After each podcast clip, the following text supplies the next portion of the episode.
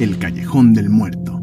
Cuenta la leyenda que en la ciudad de Oaxaca, al sur de México, un hombre cuya tarea era encender las lámparas de aceite de la ciudad fue asesinado ahí mismo, recién cuando terminaba su jornada y cuando estaba a punto de irse, enseguida se percató de que faltaba encender una, por lo que volvió justo antes de volver a casa.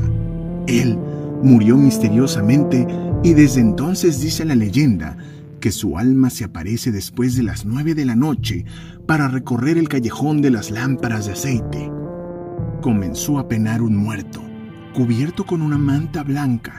Nadie sabía quién era, pero lo describían como un hombre de alta estatura, cara pálida, largo y lacio el negro pelo y muy espesa la barba, de tan terrible el brillo que brota de sus miradas.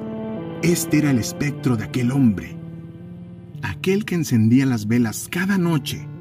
Nadie sabe cómo murió, pero él sigue deambulando por aquellas calles.